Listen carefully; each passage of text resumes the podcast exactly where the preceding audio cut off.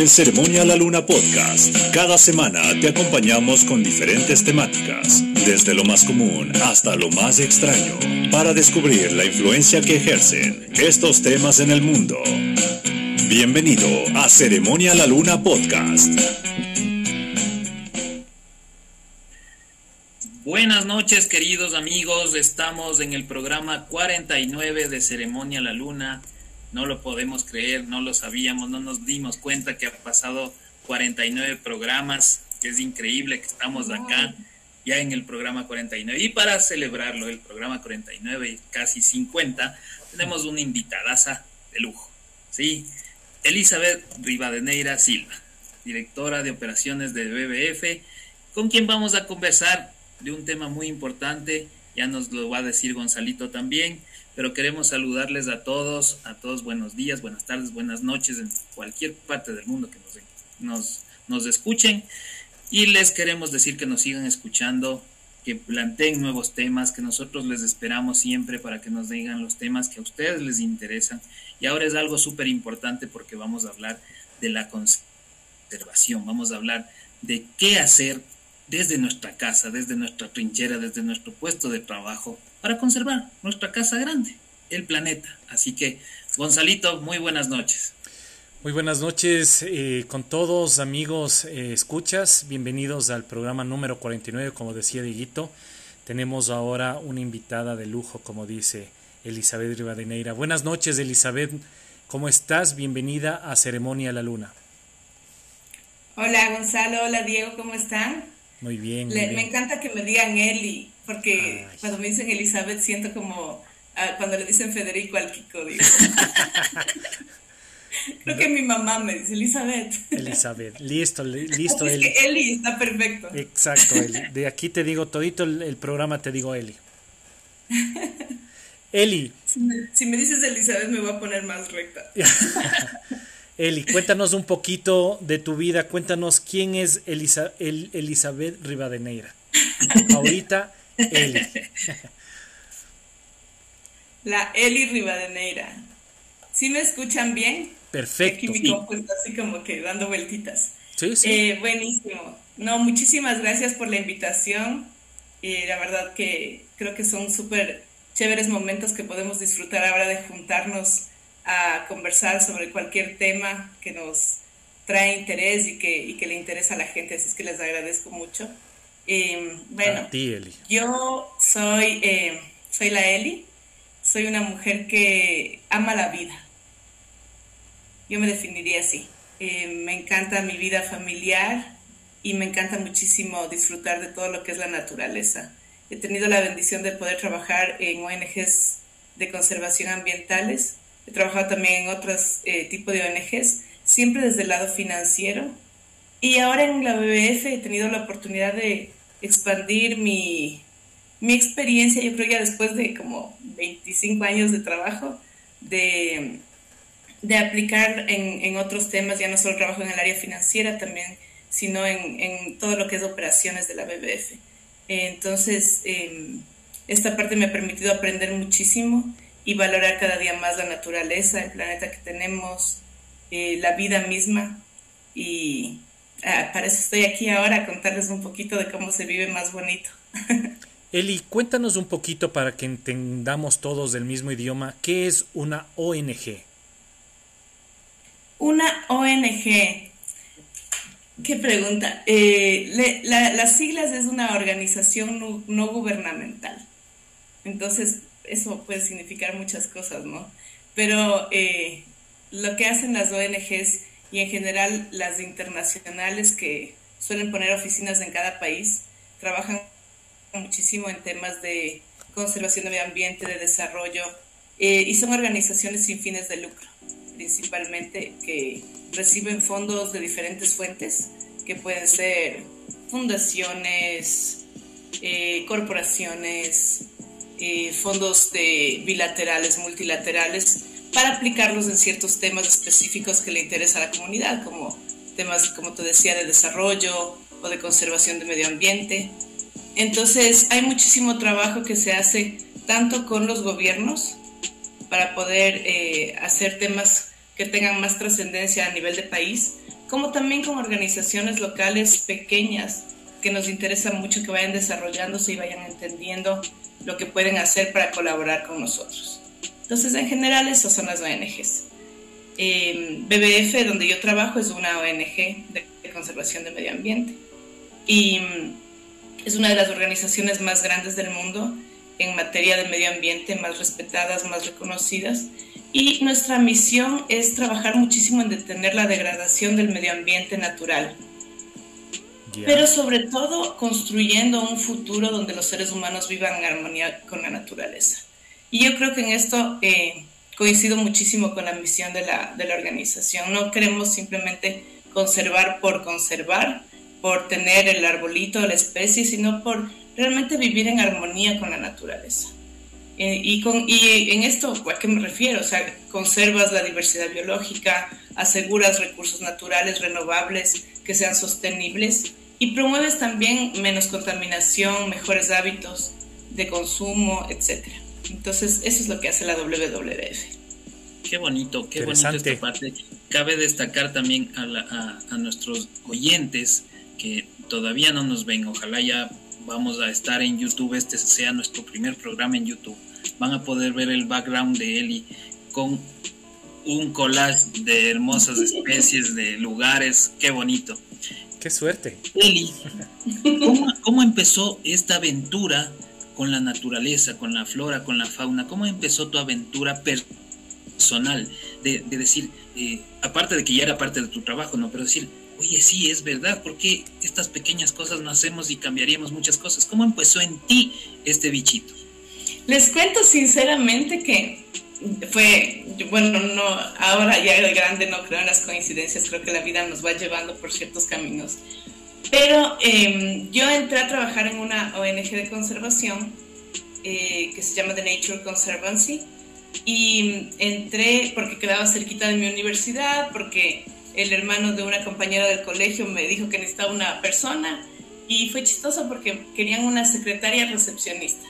Y yo estudiaba administración de empresas y yo decía, no quiero ser secretaria de nadie. Y toma, primer trabajo. Entonces me llamaron a este trabajo, era un buen trabajo, me quedaba cerca de la universidad, pero yo estudiaba finanzas y siempre fue muy vinculado con el área, como les decía, financiera, me encargaba de los impuestos, del IES y de los pagos de la oficina, etc. Y no tenía mucha idea de qué hacían como tal en, en temas de conservación. Ahí les oía eh, a los biólogos, a los ecólogos que me hablaban para mí chino. Cada reunión que me invitaban era como que, ay, no entiendo qué hacen, son unos exagerados. Yo pensaba que hablaban de la ranita en no sé dónde y la especie no sé cuánto.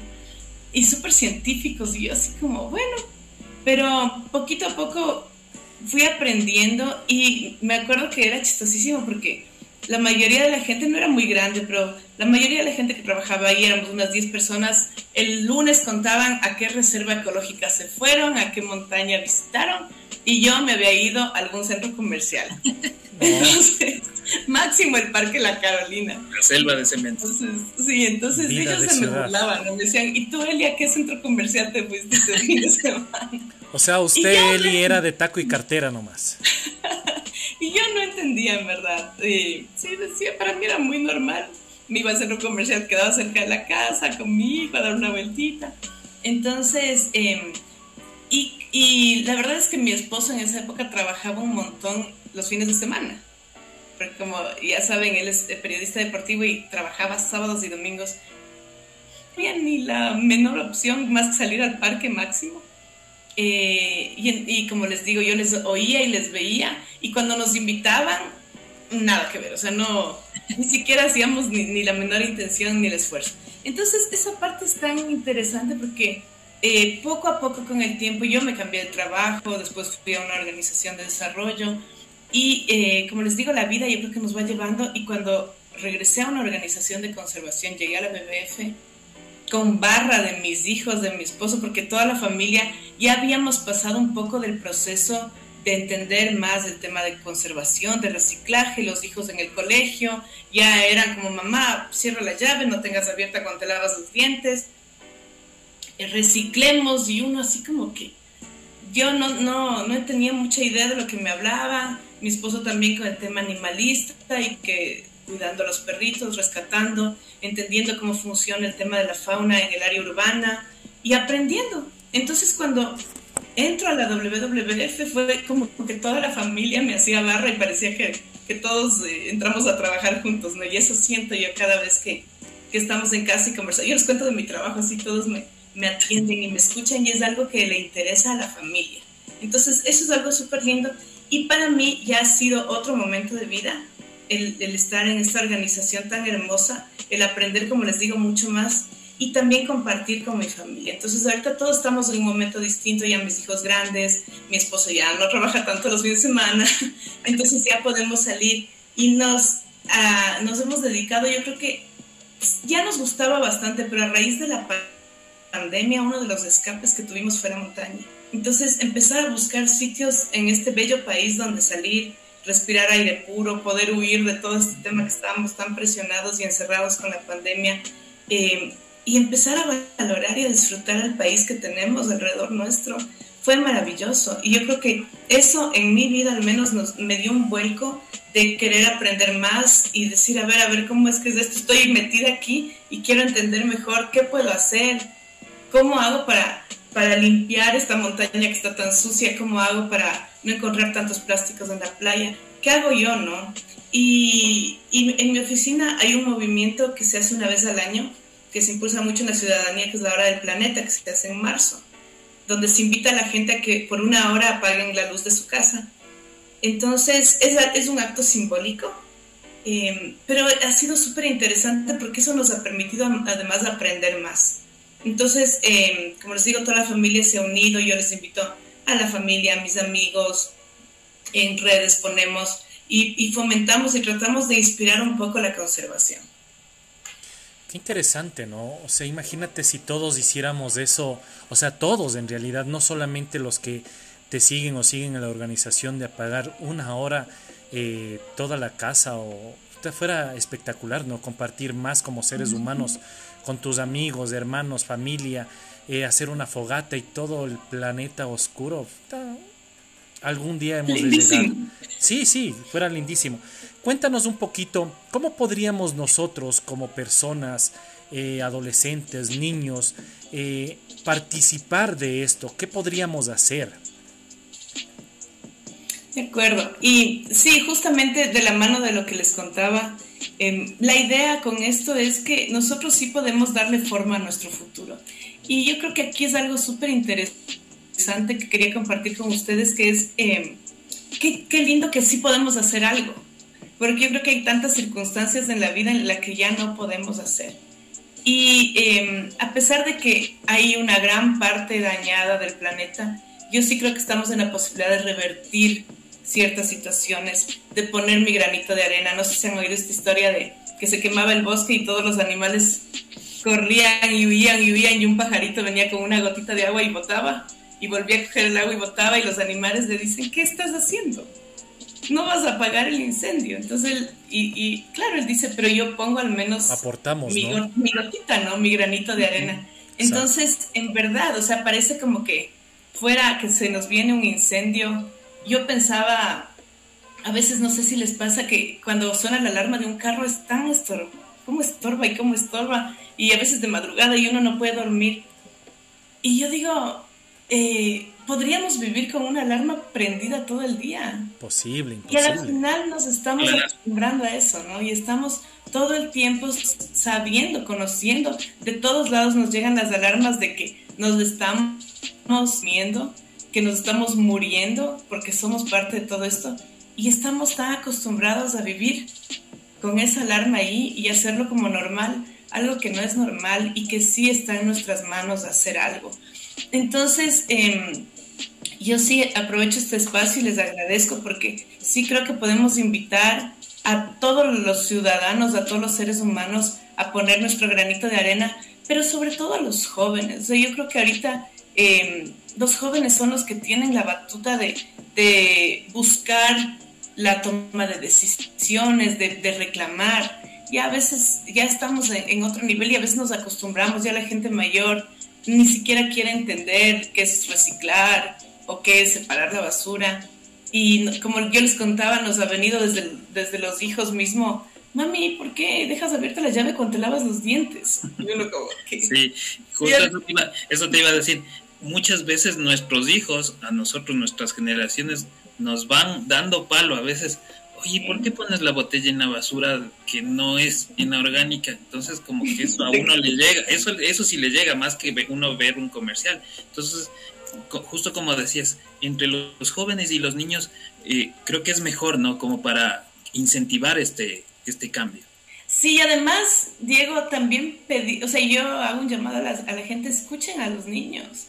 Yo creo que los niños eh, en verdad tienen como esta pureza, todavía este contacto con la naturaleza y les debe pasar con sus hijos, no sé Gonzalo si tienes hijos. Sí, sí, tengo tres. Pero ellos, ellos cuando están en contacto con la naturaleza ven hasta la hormiguita y la hierbita y, y están disfrutando y valorando tanto cada detalle y en cambio uno a veces pasa por al lado, ves el Cotopaxi maravilloso y a veces ni le ves. Entonces, eh, y es... Ya te acostumbras a que está ahí. Claro, y, y, es tan... O sea, yo digo, en este país es increíble eh, cuando vienen extranjeros y están caminando y ven el Cotopaxi y se quedan como, wow, y uno, ¿qué pasa? Y, y es, y es lo que uno hace normal, ¿no? Entonces, esa parte yo sí creo que eh, sí invitarlos a, sorprendernos todavía como los niños y a valorar la naturaleza y, e ir buscando, ¿no? Ya les voy a dar algunas, algunas ideas de qué se puede hacer, pero ir buscando cómo hago yo. Eh, y cuando empiezas a valorar, cuando empiezas a apreciar y a vivir en la naturaleza, salir un rato a la montaña, no solo al centro comercial, entonces disfrutar el aire puro yo la, vez que, nos fuimos al, al, Ruco Pichincha, yo no podía creer y les digo que fue el año anterior, yo tengo 47 años, o sea, a los 46 años en mi vida fui al Ruco Pichincha, habiéndolo visto 46 años. ¿Hiciste escumbre?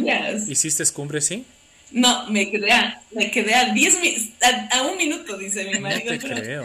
pero fue maravilloso y yo lo único que sentí, les digo, fue, yo llegué y me acosté exhausta y le, decía, estoy enamorada de esa montaña.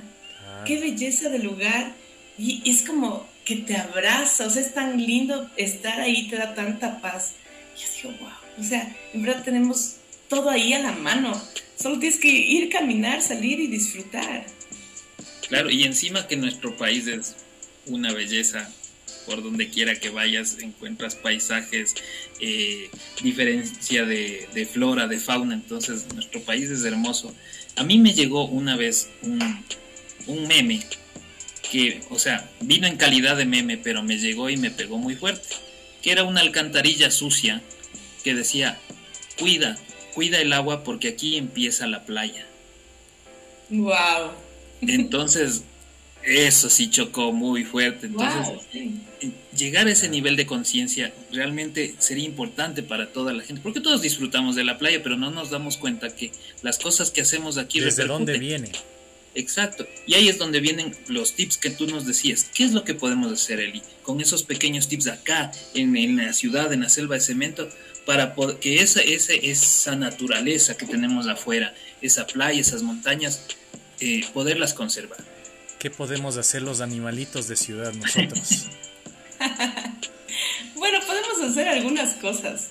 Uno, eh, no desperdiciar alimentos. Por ejemplo, esa parte es tan importante y tan que lo hacemos como súper común, ¿no?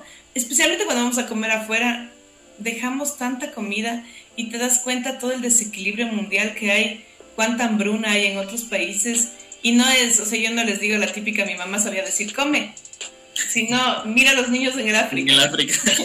no nos referimos a eso, sino que cuántas veces en su refri hay comida y simplemente a mí me pasa también. Eh, sacamos y botamos las verduras, la fruta se dañó, no sé qué. Entonces, sí buscar opciones de comprar lo que vamos a, a comer. Yo tengo una amiga maravillosa que ella me decía, yo hago el menú de mi semana y me voy a comprar eso. Entonces veo lo que necesito, hago el menú de la semana y eso ya sé que voy a, además súper organizada, tranquila, ya sé lo que voy a cocinar, compro esto, hago las porciones y, listo, y no desperdicio. Pero en verdad uno a veces dice, ay, vamos, hagamos esto, hagamos el otro, y nos emocionamos viendo tantas cosas, compramos, dejamos en la refri, no comimos ahí, se gastó, o nos guardan la comida y nos llevamos y no comimos. Eh, entonces, eh, sí son cosas de, alimentarse de forma sostenible y no desperdiciar tanto alimento, que en verdad ese es uno de los temas que genera basura que, y que no se puede reciclar, entonces, eh, o, que se mezcla con las botellas, o sea, tantas cosas. Y, por supuesto, estamos también afectando todo el tema de seguridad alimentaria, ¿no? Eh, otro tema que también recomendamos muchísimo es viajar responsablemente. O sea, no necesitamos usar el carro todos los días, sí podemos caminar un poco. Además, son temas saludables. No solamente no contaminamos el medio ambiente, sino que nos hace bien a la salud. O sea, hacer un poco de bici, caminar. Eh, los, los, aviones también dejan muchísima huella de carbono. Entonces, eh, ver qué opciones tenemos para poder usar mejor el transporte. Otro de los temas que sí quiero resaltarles es el dejar de usar plásticos de un solo uso. Entonces, fundas plásticas, estas típicas que te venden el pancito. Eh, y es tan fácil tener una bolsita para llevar. Entonces, y tratar, y además con eso vamos enseñando a otras personas. Entonces llegamos con nuestra bolsita reciclable de pan, ponemos ahí, muchas gracias, el resto también ve, la misma señora de la tienda ve que puede dejar de usar fundas plásticas. O llevar un recipiente plástico, ¿no? O sea, como tú dices, un tupper grande y siempre te vas al trabajo, dejas en el carrito y a la tarde, señora, deme el dólar de pan. Wow. Pero en verdad, o sea, yo te digo, ahora hay estos bolsitos que usamos todos los días, igual en el supermercado. O sea, puedes pedir cajas de cartón, puedes pedir eh, llevar tus bolsitas, pero tratar de evitar esto de los eh, plásticos de un solo uso o igual las botellas. O sea, sí tratar de, de, usar eh, botellas que sí puedan reciclarse, utilizar tu propio botellón de agua, o sea, es además hasta más seguro. Otro tema también, como les decía antes, de ahorrar el agua. Ahora estaba leyendo que en una ducha de 5 minutos gastamos 100 litros de agua. Y me pongo a pensar y digo, en verdad, o sea, tú ponte a pensar cuando abres el grifo y llenas tu botellón de agua, que tiene un litro. ¿Cuánto tiempo se demora? Claro. Se llena en, ¿qué? 20 segundos. Entonces, en una ducha de, de 5 minutos, ¿cuánta agua estamos gastando? Eh, cuando te lavas los dientes, igual. Y también la luz, ¿no? Dejamos prendidos todos los equipos, la tele, eh, todas las luces de la casa. Entonces sí tratar de usar la, energía de forma eficiente. Y por supuesto, o sea, proteger las especies, ¿no? Tratar de, de no darles de comer a los pajaritos comida que... Esa es otra buena que, que, que, que, escuché, igual estaba leyendo, que decía que en claro, uno a veces como turista comete esos, esos errores, ¿no? De decir, ve qué lindo el zorrito, ahí está, démosle de comer. Eso, démosle de comer y tomarle la foto. Exacto. Pero después se acostumbran y cuando ya no hay, ya no tienen esa capacidad de ser quienes son, ¿no es cierto?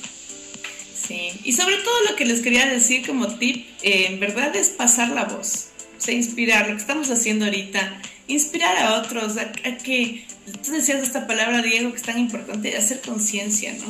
De cada cosa que hacemos. ¿Cómo puedo dejar menos huella? Eh, si subo a la montaña, si voy a la playa, no dejar basura botada. O sea, es tan básico, parece tan básico, pero ustedes ven cuando vamos a la playa toda la cantidad de basura que suele haber. Y viene el mar, se lleva.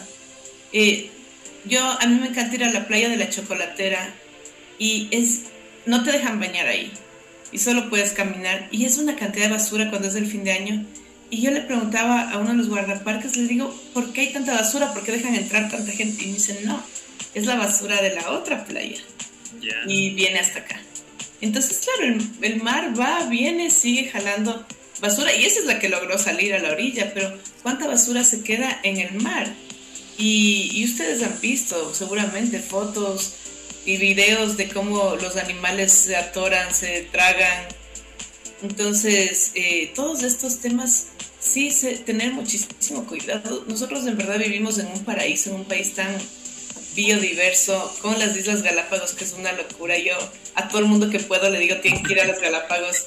Y no es una maravilla, es que es inexplicable. Para mí es otro planeta. O sea, en verdad yo recomiendo, vayan, pero no dejen huellas. O vayan y para mí es, aparte de, de, lo que vives ahí, yo digo, es una transformación de conciencia, porque dices, no puedo ser capaz de, hacer daño a toda esta belleza que está aquí.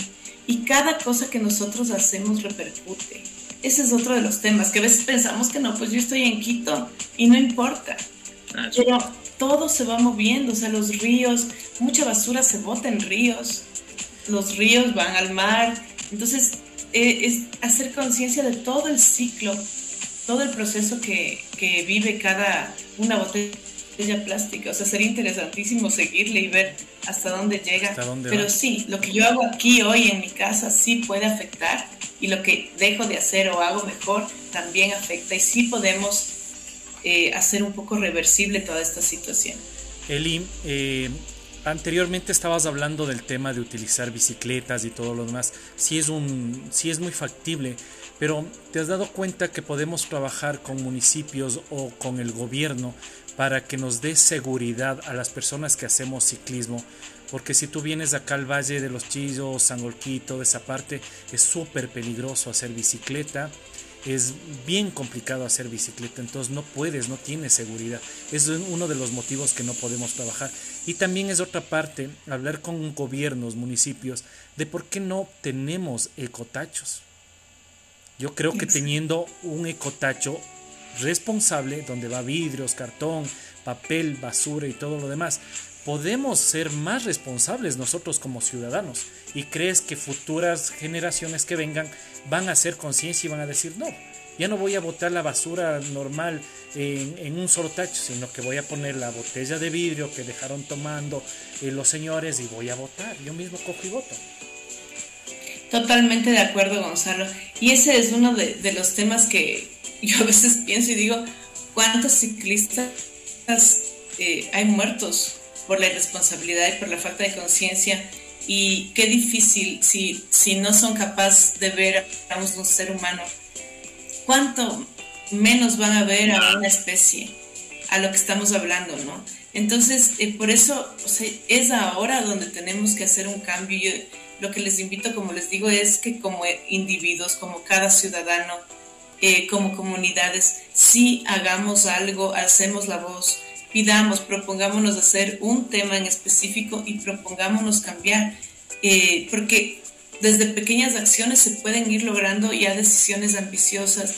Hay ciudades que sí pueden reciclar y nosotros también sí podemos. O sea, sí, sí creo que sí falta conciencia, falta entendimiento, aprendizaje, voluntad también de enseñar. Por ejemplo, en las escuelas, yo eh, les cuento que el tema de de los niños. A mí mi hija me dice, ¿por qué no me han enseñado? A mí solo me enseñaron en el colegio a que no gaste tanto el agua y a que recicle y nada más. Pero no nunca me enseñaron, por ejemplo, del cambio climático. Nunca me enseñaron los temas de cómo me afecta. Y yo sí veo que ahora ya poco a poco en las escuelas se va, se está enseñando un poquito eso y digo, qué bueno, porque como te digo, es, vivimos con esta alarma y es como que no queremos verla, pero realmente nuestros hijos, nietos, futuras generaciones la van a sufrir. Sí, sí, realmente eh, es preocupante. Algo que yo siempre me, eh, he preguntado o, lo he pensado de alguna manera es ver eh, la cultura. Siempre les digo, hay muchas personas que pueden tener un PhD en cualquier materia, pero yo veo en la carretera que comen una mandarina y empiezan a botar las pepas, empiezan a botar las cáscaras nos falta un poco de cultura y, yo hago un llamado ahora, justo como dices tú, para generar esa conciencia. Eh, de alguna manera molestan a, los profesores, a los padres, porque comencemos con nuestros niños a eso, a que las cosas tenemos que hacerlas bien y son fáciles, no nos cuesta nada. Como te les ponía el ejemplo, a veces yo he puesto mal una botella en la basura orgánica y mi hijo me dice, no, ahí no es. Entonces, si generemos eso, generemos en, los niños, generemos en los jóvenes, en, las madres, que son las que nos guían principalmente, eh, generemos esta conciencia de, de guiarnos por un camino de cultura, que no nos pese. Yo sé que a veces, igual yo también veo en el centro comercial mucha gente que está dividida la basura, dice aquí papel, acá plástico, acá esto, y no, simplemente donde quiera. brother, está ahí, te dice lo que tienes que hacer. Pero es que no, no hay cultura, ¿no? ¿no? No tenemos esa cultura en realidad. Y eso te digo, y eso necesitamos que por medio de gobiernos, o sea, tengan, tengan parte esto de poner, en vez de estar poniendo tontera, perdón la mala palabra, en las propagandas, debería de haber más de esto, o sea, deberían invadirnos la televisión en tratar de cuidar a nuestro planeta. ¿Qué opinas? De acuerdísimo, Gonzalo. Y sabes que también, o sea, es parte del respeto, ¿no? Yo digo, sí, eh, el tema de educación, de respeto, eh, si es que hubiera como un poquito más de promoción de esto, como tú bien dices, yo sí he pensado mucho, si el gobierno promueve sus propagandas con mensajes en radio, el respeto entre nosotros, sería mucho más fácil pedir después respeto por la naturaleza, por otras especies. Em, y tomando en cuenta otro tema que quería mencionarles también es el todo este deterioro de la naturaleza, cómo nos afecta como seres humanos y sobre todo a las poblaciones más vulnerables. O sea, vivimos desbordamientos de ríos, deslaves. Recién hubo este tema en el Puyo y tú ves las poblaciones más vulnerables, pega una súper buena lluvia y se nos va la montaña abajo. El tema de la pandemia mismo, o sea, son como yo les digo, son alarmas que todo el tiempo ya el planeta nos está diciendo y, estamos viviéndolas todo el tiempo. Entonces, darnos cuenta que todo esto nos está afectando de una u otra manera. Todos vivimos el tema de la pandemia, porque hay veces que decimos solo los, los más vulnerables, en verdad, es los que sufren en los deslaves, los que tienen las inundaciones, pero el tema de la pandemia nos afectó a todos. Entonces, sí, ver, a ver qué puedo hacer yo. Y al comienzo parecía como, súper chévere eh, y creo que todos vivimos el ver cómo empezó a florecer la naturaleza y veías los pajaritos y todo hermoso, decíamos, wow, o sea, qué buen respiro que el planeta se dio un rato. Em, pero ahora estamos de nuevo viviendo el corre-corre y estamos de nuevo en la locura y parece como que, ah, estuvimos encerrados dos años, entonces vamos a toda velocidad y ya no le veo a nadie, no le veo al ciclista, no le veo al, a, los animales, no ver la montaña. Entonces, eh, invitarles también a vivir con un poco más de conciencia, yo creo que nos hace bien a todos. Nos, nos dará más años de vida, seremos más saludables, vivir en un ambiente más, más seguro, el poder vivir con conciencia, el, realmente respirar y darte cuenta todo lo que tenemos. Todavía vivimos en un país que es vivible, entonces sí podemos hacer algo. Qué lindo, qué lindo. Nosotros también nos vamos a hacer un poquito más... Eh, y poner más en parte Dieguito y Ceremonia la Luna, y poner a nuestra a nuestro logo un tema ecológico, algo chévere y desde hoy día a nuestros oyentes y a todos los pods vamos a poner ese tema de en nuestros pods así eh, más ecologistas. Hagámosle Dieguito. Con eso hacemos un, buen ejemplo para, para seguir a que nuestra gente, nuestros hijos, nuestra familia eh, puedan seguir adelante. Eh, claro que sí. Gracias, Gonzalo, qué lindo. Sigue, Diguito. No, te iba a decir justo de lo que decían las repercusiones que tenemos. Eh, yo me acordaba, ¿no? Eh, antes, cuando uno era pequeño, salía a jugar, listo, el solcito, una gorrita y listo. Pero ahora uno va a salir a la calle y en la noticia le dicen el, el, índice V va a estar en tanto, así que no solo necesitas gorra, necesitas un buen bloqueador, necesitas tal cosa.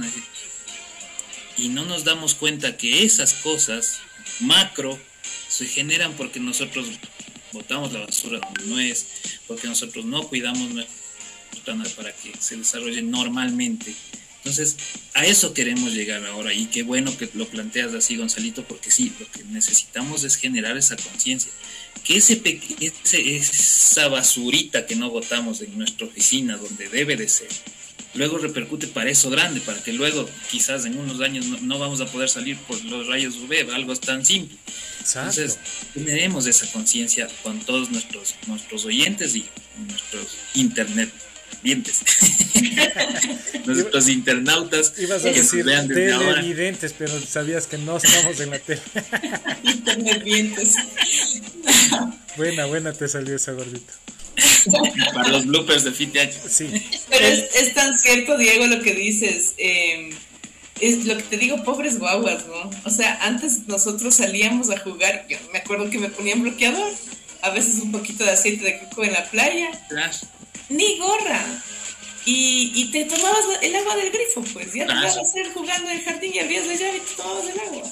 En cambio ahora en verdad tienen que salir, o sea, todo protegidos y, y, salen, y, y, cómo serán los nietos, o sea, si es que ahorita nuestros hijos ya viven así. Entonces, pero en verdad, o sea, seguimos en esta destrucción de todos nuestros sistemas naturales y nosotros dependemos de eso. Entonces es como que es súper ilógico, incoherente cuando hablamos de estos temas porque es como que estoy dañando algo de lo cual yo vivo, de lo cual me alimento, de lo que respiro. O sea, como sabemos, todo el tema de salud eh, depende de nuestro aire, del sol, o sea, la vitamina que te da el sol. Entonces, le estamos haciendo pedazos y con eso mismo nosotros nos estamos dañando. Así es, así es. Querida, querida Eli, te queremos agradecer un montón. Perdónanos por el tiempo, se nos acortó un, poquito. No, perdónenme ustedes y, les quiero robar un minuto. Claro que sí, eso, eso. Queríamos que cierres tú el programa diciéndonos lo que tú piensas, lo que tú tienes en tu cabecita, por favor. Chévere, pero les quiero leer algo que, me encanta y de ahí le cerramos. Sí, dale. Si quisiera que, nos llevemos todos. Eh, dice, la madre naturaleza. Al reconocer a la madre naturaleza, te reconoces a ti mismo. La naturaleza me enseña de abundancia, de generosidad, de amor, de belleza, de armonía. Me cuida, me protege, me rodea, me abraza, me da amor incondicional. Me enseña a vivir en felicidad. Yo soy parte de ella. Yo soy igual de hermoso, abundante, armonioso y generoso. Y me parece tan lindo, en verdad, porque nosotros somos parte de esta belleza. Entonces, eh, les agradezco un mundo, la verdad que me, ha gustado un montón esta conversación. Me reinspiro y me remotivo para, para seguir haciendo lo que podamos hacer por, por este bello planeta que en verdad nos, nos da paz y nos, nos necesita. Estamos en contacto. Gracias, gracias a ti Eli por, por, por estar aquí presente. Te agradezco y qué bueno, porque también nos motivas a nosotros. Yo me quedo, si yo saco a limpio esto, lo que tú nos has dicho hoy, yo me quedo con el ejemplo de la alarma y les digo a todos, este momento es el momento de que vayan y apaguen la alarma de alguna manera, porque no vamos a dormir hoy esta noche si la alarma está sonando. ¿De acuerdo? Dale, Gonzalito. Yo me quedé en cambio con el tema tanto de la alarma como de la alcantarilla. Impresionante, se aprende tanto cada día y estos son los medios que nosotros necesitamos incentivar a nuestros niños, a nuestro público para que puedan aprender un poquito de lo que supuestamente sabemos mucho. Querida Eli, te quiero agradecer un montón por tu tiempo. Eh, gracias por enseñarnos, por ayudar a cuidar al planeta y ser conscientes eh, cada día para poder mejorar. Eh, ¿Cómo te encontramos, querida Eli, en redes sociales? Gracias a ustedes, muchas gracias. Yo estoy en Facebook como Elizabeth Rivadeneira Silva, como me presenta el Dieguito. Ya. Em, y en Instagram estoy como Elita-ser. Son mis iniciales, me encanta eso. Elita-ser. Y también tengo una en Instagram, Eliza-ser. Perfecto, amigos. Saben dónde encontrarle ya a la Eli para que puedan ver eh, estas pequeñas cápsulas importantes y súper chéveres de conservación. Gracias mil. Bueno amigos, muy buenas noches. En el programa número 49 de Ceremonia a la Luna nos despedimos con un chao. Gracias Eli, gracias Dieguito, que tengan una linda noche. Pasen la Llegó el momento de despedirnos. Te esperamos en una próxima edición de Ceremonia a la Luna Podcast. En Ceremonia a la Luna Podcast, cada semana te acompañamos con diferentes temáticas, desde lo más común hasta lo más extraño, para descubrir la influencia que ejercen estos temas en el mundo.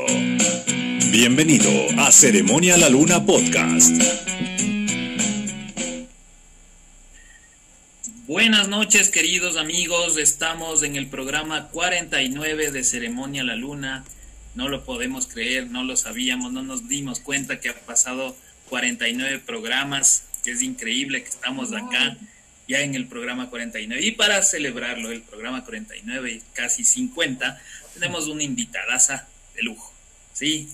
Elizabeth Rivadeneira Silva, directora de operaciones de BBF, con quien vamos a conversar de un tema muy importante, ya nos lo va a decir Gonzalito también, pero queremos saludarles a todos, a todos buenos días, buenas tardes, buenas noches en cualquier parte del mundo que nos, nos, nos escuchen y les queremos decir que nos sigan escuchando que planteen nuevos temas, que nosotros les esperamos siempre para que nos digan los temas que a ustedes les interesan.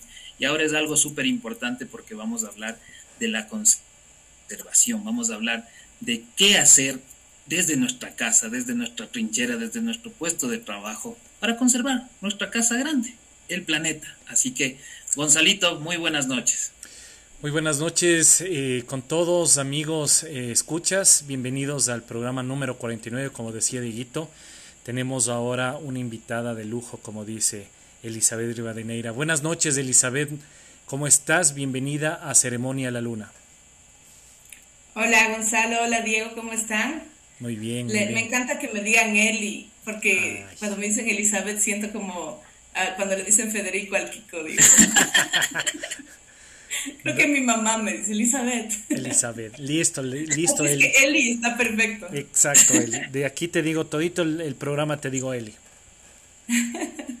Eli. Si me, dices Elizabeth me voy a poner más recta. Eli, cuéntanos un poquito de tu vida, cuéntanos quién es Elisa, el, Elizabeth Rivadeneira. Ahorita, Eli. La Eli Rivadeneira. ¿Sí me escuchan bien? Perfecto. Aquí mi compu está así como que dando vueltitas. Sí, sí. Eh, buenísimo. No, muchísimas gracias por la invitación. y la verdad que creo que son súper chéveres momentos que podemos disfrutar ahora de juntarnos a conversar sobre cualquier tema que nos trae interés y que, y que le interesa a la gente. Así es que les agradezco mucho.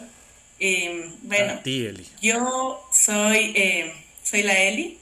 Soy una mujer que ama la vida yo me definiría así.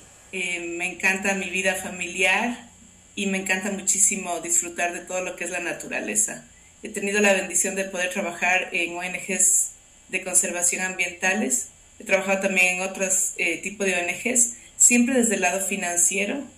Y ahora en la BBF he tenido la oportunidad de expandir mi, mi experiencia, yo creo ya después de como 25 años de trabajo, de de aplicar en, en, otros temas, ya no solo trabajo en el área financiera también, sino en, en todo lo que es operaciones de la BBF.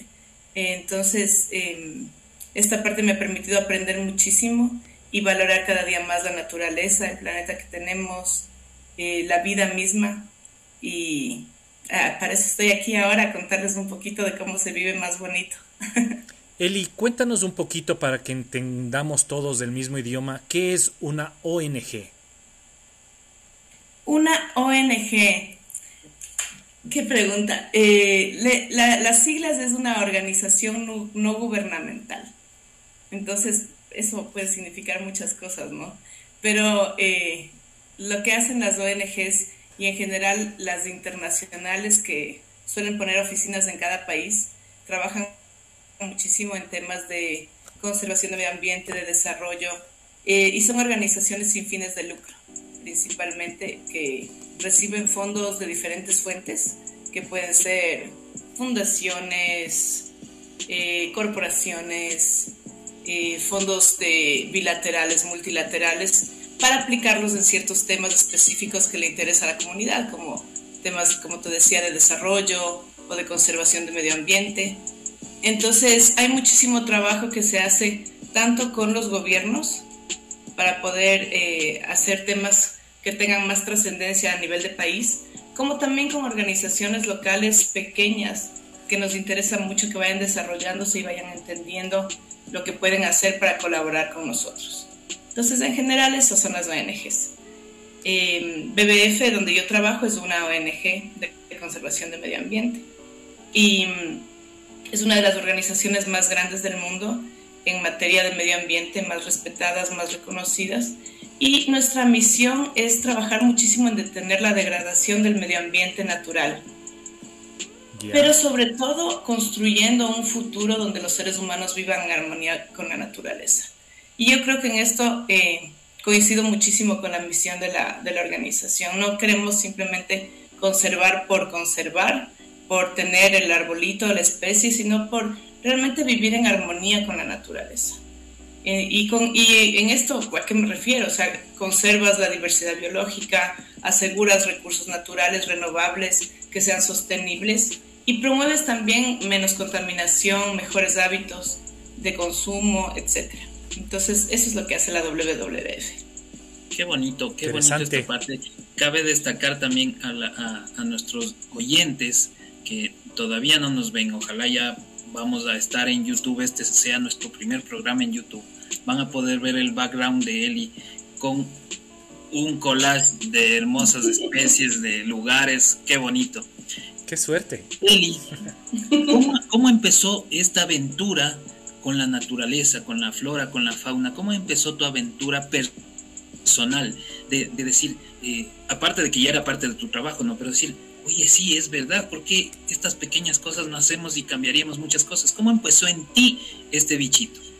Les cuento sinceramente que fue, bueno, no, ahora ya el grande no creo en las coincidencias, creo que la vida nos va llevando por ciertos caminos.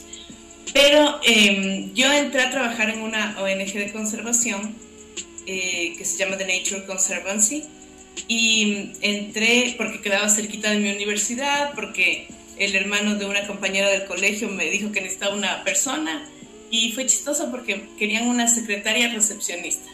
Y yo estudiaba administración de empresas y yo decía, nunca de ser secretaria de nadie. Y toma, primer trabajo. Entonces me llamaron a este trabajo, era un buen trabajo, me quedaba cerca de la universidad, pero yo estudiaba finanzas y siempre fue muy vinculado con el área, como les decía, financiera, me encargaba de los impuestos, del IES y de los pagos de la oficina, etc. Y no tenía mucha idea de qué hacían como tal en, en, temas de conservación. Ahí les oía eh, a los biólogos, a los ecólogos que me hablaban para mí chino. Cada reunión que me invitaban era como que, ay, no entiendo qué hacen, son unos exagerados. Yo pensaba que hablaban de la ranita en no sé dónde y la especie no sé cuánto. Y súper científicos, y yo así como, bueno, pero poquito a poco fui aprendiendo y me acuerdo que era chistosísimo porque la mayoría de la gente no era muy grande, pero la mayoría de la gente que trabajaba ahí éramos unas 10 personas. El lunes contaban a qué reserva ecológica se fueron, a qué montaña visitaron y yo me había ido a algún centro comercial. Entonces, máximo el Parque La Carolina. La selva de cemento. sí, entonces ellos se me burlaban, me decían, ¿y tú, Eli, a qué centro comercial te fuiste este fin de semana? O sea, usted, Eli, era de taco y cartera nomás. y yo no entendía, en verdad. sí, decía, para mí era muy normal. Me iba al centro comercial, quedaba cerca de la casa con mi hijo a dar una vueltita. Entonces, eh, y, y la verdad es que mi esposo en esa época trabajaba un montón los fines de semana. Porque como ya saben, él es periodista deportivo y trabajaba sábados y domingos. No había ni la menor opción más que salir al parque máximo. Eh, y, y, como les digo, yo les oía y les veía. Y cuando nos invitaban, nada que ver. O sea, no, ni siquiera hacíamos ni, ni la menor intención ni el esfuerzo. Entonces, esa parte es tan interesante porque eh, poco a poco con el tiempo yo me cambié de trabajo, después fui a una organización de desarrollo y eh, como les digo, la vida yo creo que nos va llevando y cuando regresé a una organización de conservación, llegué a la BBF con barra de mis hijos, de mi esposo, porque toda la familia ya habíamos pasado un poco del proceso de entender más el tema de conservación, de reciclaje, los hijos en el colegio, ya eran como mamá, cierra la llave, no tengas abierta cuando te lavas los dientes, eh, reciclemos y uno así como que yo no, no, no tenía mucha idea de lo que me hablaba, mi esposo también con el tema animalista y que cuidando a los perritos, rescatando, entendiendo cómo funciona el tema de la fauna en el área urbana y aprendiendo. Entonces cuando entro a la WWF fue como que toda la familia me hacía barra y parecía que, que todos eh, entramos a trabajar juntos, ¿no? Y eso siento yo cada vez que, que estamos en casa y conversamos. Yo les cuento de mi trabajo, así todos me, me atienden y me escuchan y es algo que le interesa a la familia. Entonces, eso es algo súper lindo y para mí ya ha sido otro momento de vida el, estar en esta organización tan hermosa, el aprender, como les digo, mucho más y también compartir con mi familia. Entonces ahorita todos estamos en un momento distinto, ya mis hijos grandes, mi esposo ya no trabaja tanto los fines de semana, entonces ya podemos salir y nos, ah, nos hemos dedicado, yo creo que ya nos gustaba bastante, pero a raíz de la pandemia uno de los escapes que tuvimos fue la montaña. Entonces empezar a buscar sitios en este bello país donde salir, respirar aire puro, poder huir de todo este tema que estábamos tan presionados y encerrados con la pandemia. Eh, y empezar a valorar y a disfrutar el país que tenemos alrededor nuestro fue maravilloso. Y yo creo que eso en mi vida al menos nos, me dio un vuelco de querer aprender más y decir, a ver, a ver, ¿cómo es que es esto? Estoy metida aquí y quiero entender mejor qué puedo hacer, cómo hago para, para limpiar esta montaña que está tan sucia, cómo hago para no encontrar tantos plásticos en la playa, ¿qué hago yo, no?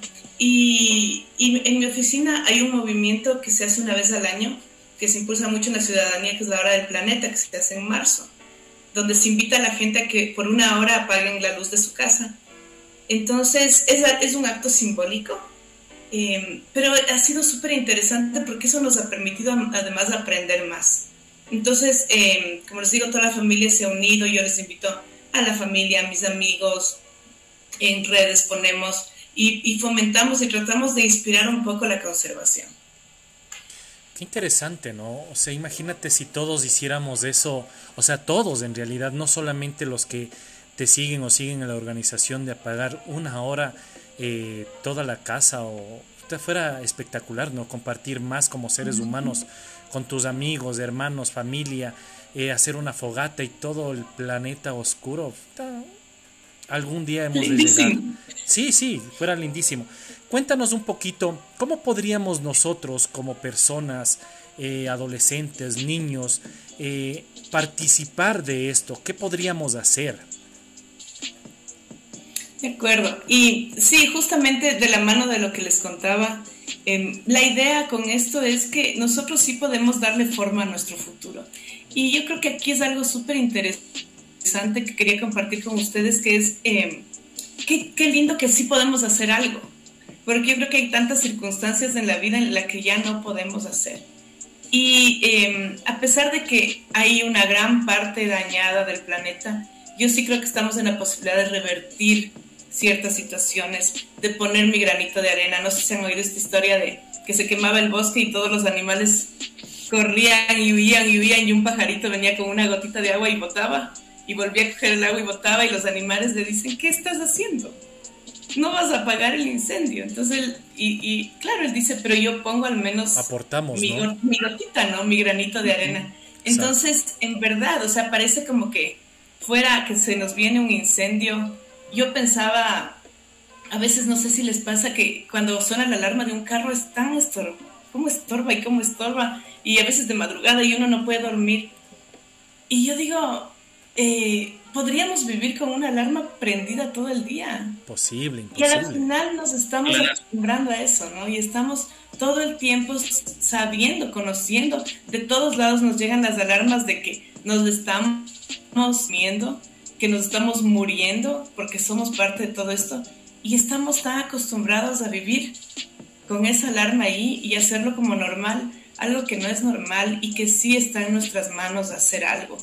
Entonces, eh, yo sí aprovecho este espacio y les agradezco porque sí creo que podemos invitar a todos los ciudadanos, a todos los seres humanos a poner nuestro granito de arena, pero sobre todo a los jóvenes. yo creo que ahorita em, los jóvenes son los que tienen la batuta de, buscar la toma de decisiones, de, reclamar.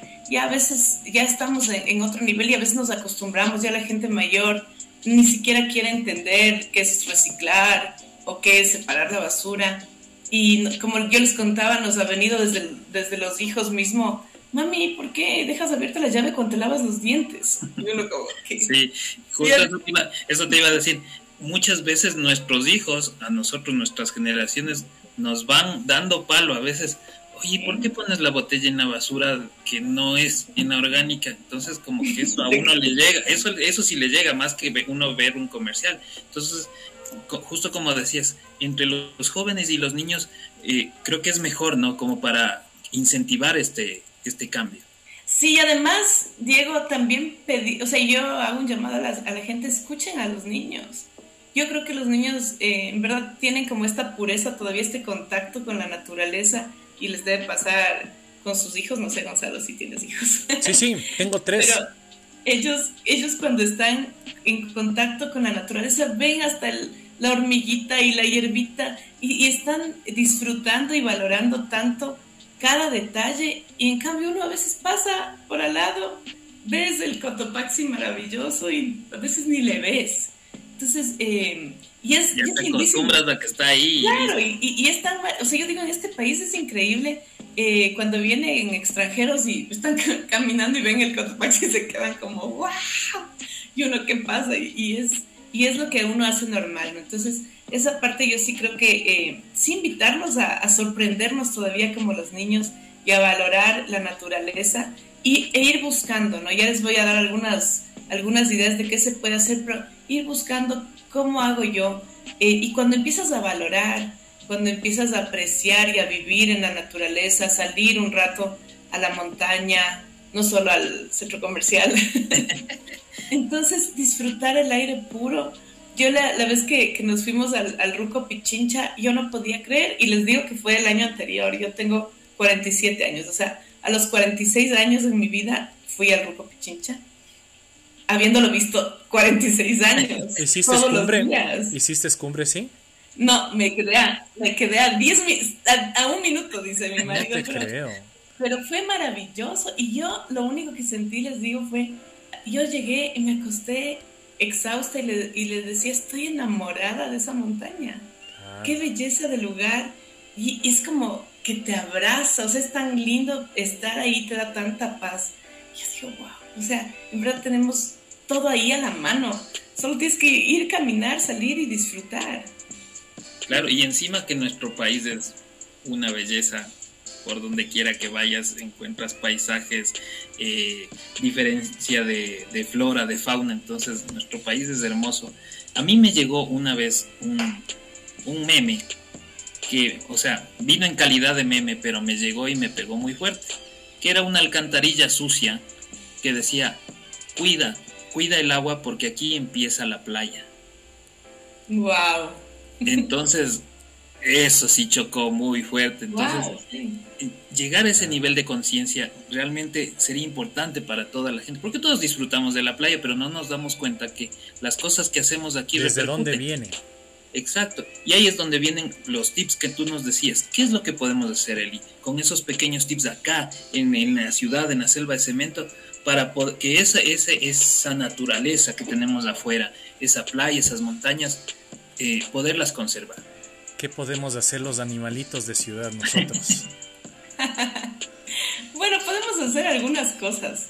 Uno, eh, no desperdiciar alimentos. Por ejemplo, esa parte es tan importante y tan que lo hacemos como súper común, ¿no? Especialmente cuando vamos a comer afuera, dejamos tanta comida y te das cuenta todo el desequilibrio mundial que hay, cuánta hambruna hay en otros países. Y no es, o sea, yo no les digo la típica, mi mamá sabía decir, come, sino mira a los niños en el África. En el África. no nos referimos a eso, sino que cuántas veces en su refri hay comida y simplemente a mí me pasa también. Eh, sacamos y botamos las verduras, la fruta se dañó, no sé qué.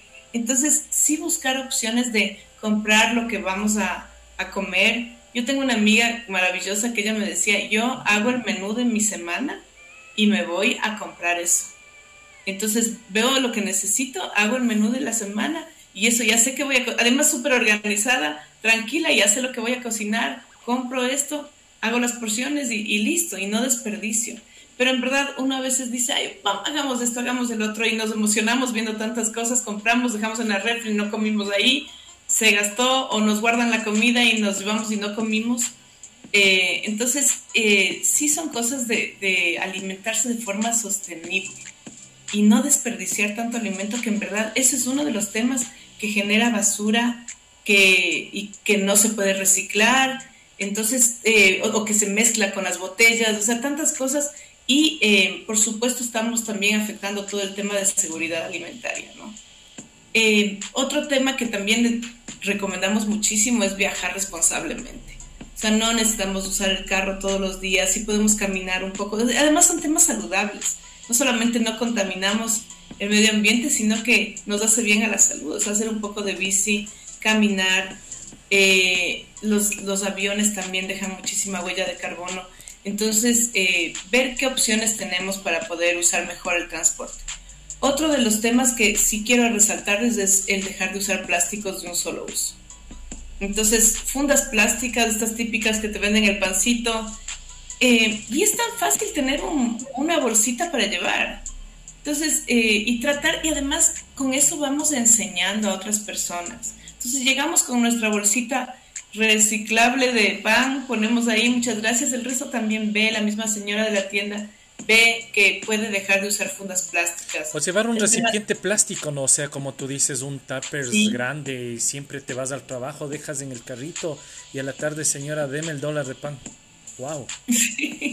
Pero en verdad, o sea, yo te digo, ahora hay estos bolsitos que usamos todos los días, igual en el supermercado. O sea, puedes pedir cajas de cartón, puedes pedir eh, llevar tus bolsitas, pero tratar de evitar esto de los eh, plásticos de un solo uso o igual las botellas. O sea, sí tratar de, de, usar eh, botellas que sí puedan reciclarse, utilizar tu propio botellón de agua, o sea, es además hasta más seguro.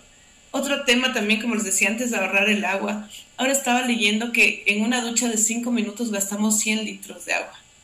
Y me pongo a pensar y digo, en verdad, o sea, tú ponte a pensar cuando abres el grifo y llenas tu botellón de agua, que tiene un litro, ¿cuánto tiempo se demora? Claro. Se llena en, ¿qué? 20 segundos. Entonces, en una ducha de, de 5 minutos, ¿cuánta agua estamos gastando? Eh, cuando te lavas los dientes, igual. Y también la luz, ¿no? Dejamos prendidos todos los equipos, la tele, eh, todas las luces de la casa. Entonces, sí tratar de usar la, la energía de forma eficiente. Y por supuesto, o sea, proteger las especies, ¿no? Tratar de, no darles de comer a los pajaritos comida que... Esa es otra buena que, que, escuché, igual estaba leyendo, que decía que en, claro, uno a veces como turista comete esos, esos errores, ¿no? De decir, ve qué lindo el zorrito, ahí está, démosle de comer. Eso, démosle de comer y tomarle la foto. Exacto. Pero después se acostumbran y cuando ya no hay, ya no tienen esa capacidad de ser quienes son, ¿no es cierto? Sí, y sobre todo lo que les quería decir como tip, eh, en verdad es pasar la voz, o sea, inspirar, lo que estamos haciendo ahorita, inspirar a otros, a, que, tú decías esta palabra, Diego, que es tan importante, hacer conciencia, ¿no? De cada cosa que hacemos, ¿cómo puedo dejar menos huella? Eh, si subo a la montaña, si voy a la playa, no dejar basura botada. O sea, es tan básico, parece tan básico, pero ustedes ven cuando vamos a la playa toda la cantidad de basura que suele haber. Y viene el mar, se lleva. Eh, yo, a mí me encanta ir a la playa de la chocolatera y es, no te dejan bañar ahí. Y solo puedes caminar. Y es una cantidad de basura cuando es el fin de año. Y yo le preguntaba a uno de los guardaparques, le digo, ¿por qué hay tanta basura? ¿Por qué dejan entrar tanta gente? Y me dicen, no, es la basura de la otra playa. Y viene hasta acá. Entonces, claro, el, mar va, viene, sigue jalando basura y esa es la que logró salir a la orilla, pero ¿cuánta basura se queda en el mar? Y, ustedes han visto seguramente fotos y videos de cómo los animales se atoran, se tragan. Entonces, eh, todos estos temas, sí, tener muchísimo cuidado. Nosotros en verdad vivimos en un paraíso, en un país tan biodiverso con las Islas Galápagos, que es una locura. Yo a todo el mundo que puedo le digo, tienen que ir a las Galápagos. Y no es una maravilla, es que es inexplicable. Para mí es otro planeta. O sea, en verdad yo recomiendo, vayan, pero no dejen huellas, o sea, vayan. Y para mí es, aparte de, de, de lo que vives ahí, yo digo, es una transformación de conciencia, porque dices, no puedo ser capaz de, de hacer daño a toda esta belleza que está aquí y cada cosa que nosotros hacemos repercute. Ese es otro de los temas, que a veces pensamos que no, pues yo estoy en Quito y no importa. Pero todo se va moviendo, o sea, los ríos, mucha basura se bota en ríos, los ríos van al mar, entonces eh, es hacer conciencia de todo el ciclo, todo el proceso que, que vive cada una botella botella plástica. O sea, sería interesantísimo seguirle y ver hasta dónde llega. Pero sí, lo que yo hago aquí hoy en mi casa sí puede afectar y lo que dejo de hacer o hago mejor también afecta y sí podemos eh, hacer un poco reversible toda esta situación. Eli, eh, anteriormente estabas hablando del tema de utilizar bicicletas y todo lo demás. Sí es, un, sí es muy factible, pero ¿te has dado cuenta que podemos trabajar con municipios o con el gobierno para que nos dé seguridad a las personas que hacemos ciclismo? Porque si tú vienes acá al Valle de los Chillos, Sangolquito, de esa parte, es súper peligroso hacer bicicleta es bien complicado hacer bicicleta, entonces no puedes, no tienes seguridad. Es uno de los motivos que no podemos trabajar.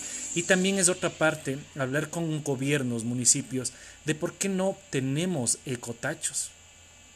Yo creo que teniendo un ecotacho responsable, donde va vidrios, cartón, papel, basura y todo lo demás, podemos ser más responsables nosotros como ciudadanos. ¿Y crees que futuras generaciones que vengan van a hacer conciencia y van a decir, no, ya no voy a botar la basura normal en, un solo tacho, sino que voy a poner la botella de vidrio que dejaron tomando eh, los señores y voy a botar. Yo mismo cojo y voto. Totalmente de acuerdo, Gonzalo. Y ese es uno de, los temas que yo a veces pienso y digo, ¿cuántos ciclistas eh, hay muertos por la irresponsabilidad y por la falta de conciencia? Y qué difícil si, si no son capaces de ver a un ser humano. ¿Cuánto menos van a ver a una especie? A lo que estamos hablando, ¿no? Entonces, eh, por eso es ahora donde tenemos que hacer un cambio. Yo, lo que les invito, como les digo, es que como individuos, como cada ciudadano, eh, como comunidades, sí hagamos algo, hacemos la voz, pidamos, propongámonos hacer un tema en específico y propongámonos cambiar, eh, porque desde pequeñas acciones se pueden ir logrando ya decisiones ambiciosas.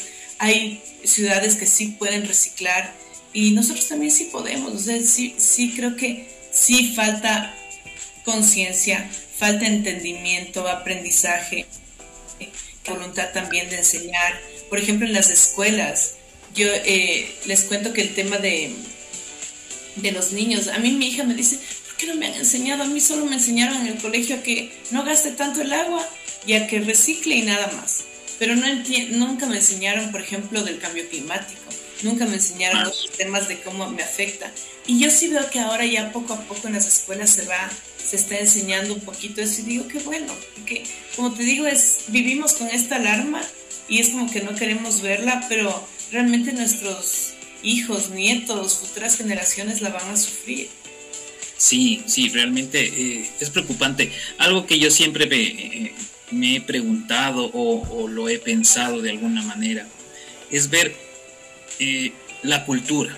Siempre les digo, hay muchas personas que pueden tener un PhD en cualquier materia, pero yo veo en la carretera que comen una mandarina y empiezan a botar las pepas, empiezan a botar las cáscaras nos falta un poco de cultura y, yo hago un llamado ahora, justo como dices tú, para generar esa conciencia. Eh, de, alguna manera molestan a, los profesores, a los padres, porque comencemos con nuestros niños a eso, a que las cosas tenemos que hacerlas bien y son fáciles, no nos cuesta nada. Como te les ponía el ejemplo, a veces yo he puesto mal una botella en la basura orgánica y mi hijo me dice, no, ahí no es. Entonces, si generemos eso, generemos en, los niños, generemos en los jóvenes, en, las madres, que son las que nos guían principalmente, eh, generemos esta conciencia de guiarnos por un camino de cultura, que no nos pese. Yo sé que a veces, igual yo también veo en el centro comercial mucha gente que está dividida la basura, dice aquí papel, acá plástico, acá esto, y no, simplemente donde quiera. Brother, está ahí, te dice lo que tienes que hacer. Pero es que no, no hay cultura, ¿no? ¿no? No tenemos esa cultura en realidad. Y eso te digo, y eso necesitamos que por medio de gobiernos, o sea, tengan, tengan parte esto de poner, en vez de estar poniendo tontera, perdón la mala palabra, en las propagandas, debería de haber más de esto, o sea, deberían invadirnos la televisión en tratar de cuidar a nuestro planeta. ¿Qué opinas? De acuerdísimo, Gonzalo. Y sabes que también, o sea, es parte del respeto, ¿no? Yo digo, sí, eh, el tema de educación, de respeto, eh, si es que hubiera como un poquito más de promoción de esto, como tú bien dices, yo sí he pensado mucho, si el gobierno promueve sus propagandas con mensajes en radio, el respeto entre nosotros, sería mucho más fácil pedir después respeto por la naturaleza, por otras especies. Em, y tomando en cuenta otro tema que quería mencionarles también es el todo este deterioro de la naturaleza, cómo nos afecta como seres humanos y sobre todo a las poblaciones más vulnerables. O sea, vivimos desbordamientos de ríos, deslaves. Recién hubo este tema en el Puyo y tú ves las poblaciones más vulnerables, pega una súper buena lluvia y se nos va la montaña abajo. El tema de la pandemia mismo, o sea, son como yo les digo, son alarmas que todo el tiempo ya el planeta nos está diciendo y, estamos viviéndolas todo el tiempo. Entonces, darnos cuenta que todo esto nos está afectando de una u otra manera. Todos vivimos el tema de la pandemia, porque hay veces que decimos solo los, los más vulnerables, en verdad, es los que sufren en los deslaves, los que tienen las inundaciones, pero el tema de la pandemia nos afectó a todos. Entonces, sí, ver, a ver qué puedo hacer yo. Y al comienzo parecía como, súper chévere eh, y creo que todos vivimos el ver cómo empezó a florecer la naturaleza y veías los pajaritos y todo hermoso. Decíamos, wow, o sea, qué buen respiro que el planeta se dio un rato. Em, pero ahora estamos de nuevo viviendo el corre-corre y estamos de nuevo en la locura y parece como que, ah, estuvimos encerrados dos años, entonces vamos a toda velocidad y ya no le veo a nadie, no le veo al ciclista, no le veo al, a, los animales, no ve la montaña. Entonces, eh, invitarles también a vivir con un poco más de conciencia, yo creo que nos hace bien a todos. Nos, nos dará más años de vida, seremos más saludables, vivir en un ambiente más, más seguro, el poder vivir con conciencia, el, realmente respirar y darte cuenta todo lo que tenemos. Todavía vivimos en un país que es vivible, entonces sí podemos hacer algo. Qué lindo, qué lindo.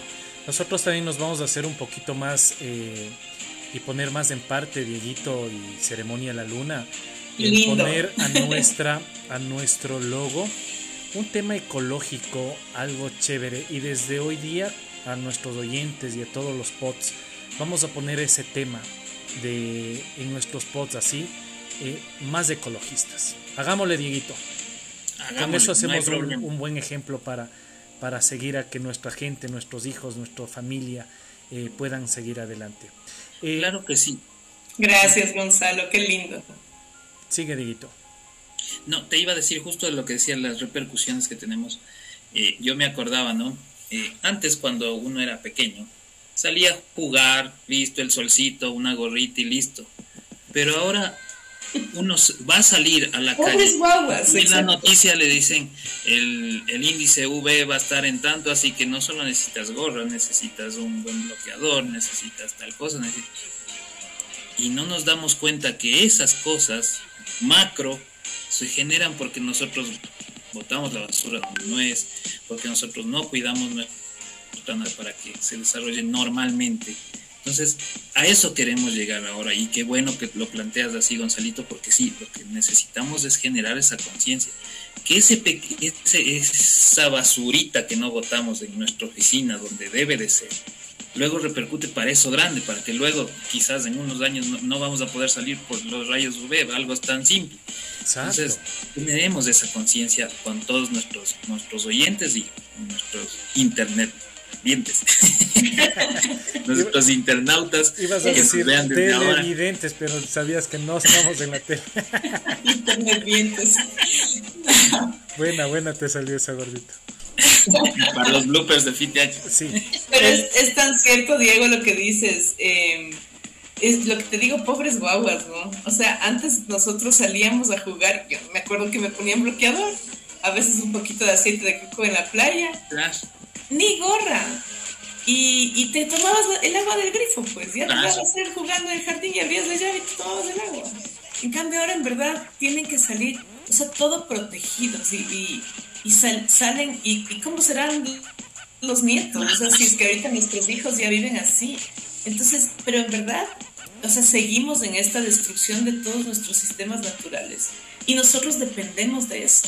Entonces es como que es súper ilógico, incoherente cuando hablamos de estos temas porque es como que estoy dañando algo de lo cual yo vivo, de lo cual me alimento, de lo que respiro. O sea, como sabemos, todo el tema de salud eh, depende de nuestro aire, del sol, o sea, la vitamina que te da el sol. Entonces, le estamos haciendo pedazos y con eso mismo nosotros nos estamos dañando. Así es, así es. Querida, querida Eli, te queremos agradecer un montón. Perdónanos por el tiempo, se nos acortó un, poquito. No, perdónenme ustedes y, les quiero robar un minuto. Claro que sí, eso, eso. Queríamos que cierres tú el programa diciéndonos lo que tú piensas, lo que tú tienes en tu cabecita, por favor. Chévere, pero les quiero leer algo que, me encanta y de ahí le cerramos. Sí, dale. Si quisiera que, nos llevemos todos. Eh, dice, la madre naturaleza. Al reconocer a la madre naturaleza, te reconoces a ti mismo. La naturaleza me enseña de abundancia, de generosidad, de amor, de belleza, de armonía. Me cuida, me protege, me rodea, me abraza me da amor incondicional, me enseña a vivir en felicidad. Yo soy parte de ella. Yo soy igual de hermoso, abundante, armonioso y generoso. Y me parece tan lindo, en verdad, porque nosotros somos parte de esta belleza. Entonces, eh, les agradezco un mundo, la verdad que me, ha gustado un montón esta conversación. Me reinspiro y me remotivo para, para seguir haciendo lo que podamos hacer por, por este bello planeta que en verdad nos, nos da paz y nos, necesita. estamos en contacto. Gracias, gracias a ti Eli por, por, por estar aquí presente, te agradezco y qué bueno porque también nos motivas a nosotros. Yo me quedo, si yo saco a limpio esto, lo que tú nos has dicho hoy, yo me quedo con el ejemplo de la alarma y les digo a todos, este momento es el momento de que vayan y apaguen la alarma de alguna manera, porque no vamos a dormir esta noche si la alarma está sonando. ¿De acuerdo? Dale, Gonzalito. Yo me quedé en cambio con el tema tanto de la alarma como de la alcantarilla. Impresionante, se aprende tanto cada día y estos son los medios que nosotros necesitamos incentivar a nuestros niños, a nuestro público para que puedan aprender un poquito de lo que supuestamente sabemos mucho. Querida Eli, te quiero agradecer un montón por tu tiempo. Eh, gracias por enseñarnos, por ayudar a cuidar al planeta y ser conscientes eh, cada día para poder mejorar. Eh, ¿Cómo te encontramos, querida Eli, en redes sociales? Gracias a ustedes, muchas gracias. Yo estoy en Facebook como Elizabeth Rivadeneira Silva, como me presenta el Dieguito. Ya. Em, y en Instagram estoy como Elita-ser. Son mis iniciales, me encanta eso. Elita-C y también tengo una en Instagram, Eliza-ser. Perfecto, amigos. Saben dónde encontrarle ya a la Eli para que puedan ver eh, estas pequeñas cápsulas importantes y súper chéveres de conservación. Gracias mil. Bueno, amigos, muy buenas noches. En el programa número 49 de Ceremonia a la Luna, nos despedimos con un chao. Gracias, Eli. Gracias, Dieguito. Que tengan una linda noche. Llegó el momento de despedirnos. Te esperamos en una próxima edición de Ceremonia La Luna Podcast.